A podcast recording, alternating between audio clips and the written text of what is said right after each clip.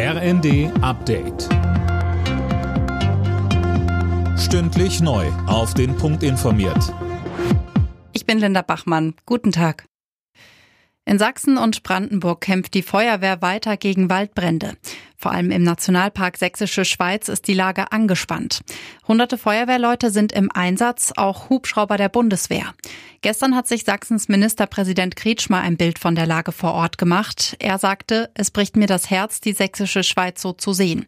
Die Region, in der es brennt, lebt vor allem vom Tourismus.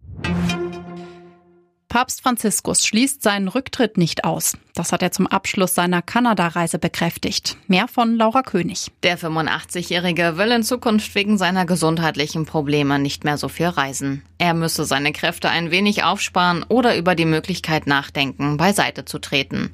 Man kann den Papst wechseln, das sei kein Problem, sagte Franziskus.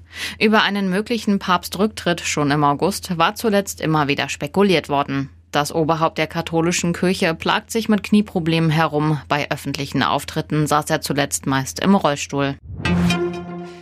Der ukrainische Präsident Zelensky wirft Russland vorsätzlichen Massenmord an Kriegsgefangenen vor.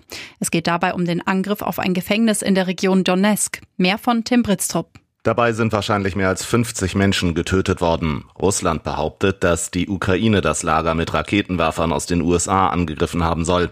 Zelensky bestreitet das und spricht von einem neuen Kriegsverbrechen, für das es Vergeltung geben werde. Der Angriff sei eine weitere Bestätigung dafür, dass Russland ein Terrorstaat sei, sagte er in einer Videoansprache. Auch nach der Pandemie wird Homeoffice eine wichtige Rolle spielen. Das zeigt auch eine neue Studie über die Welt am Sonntag berichtet.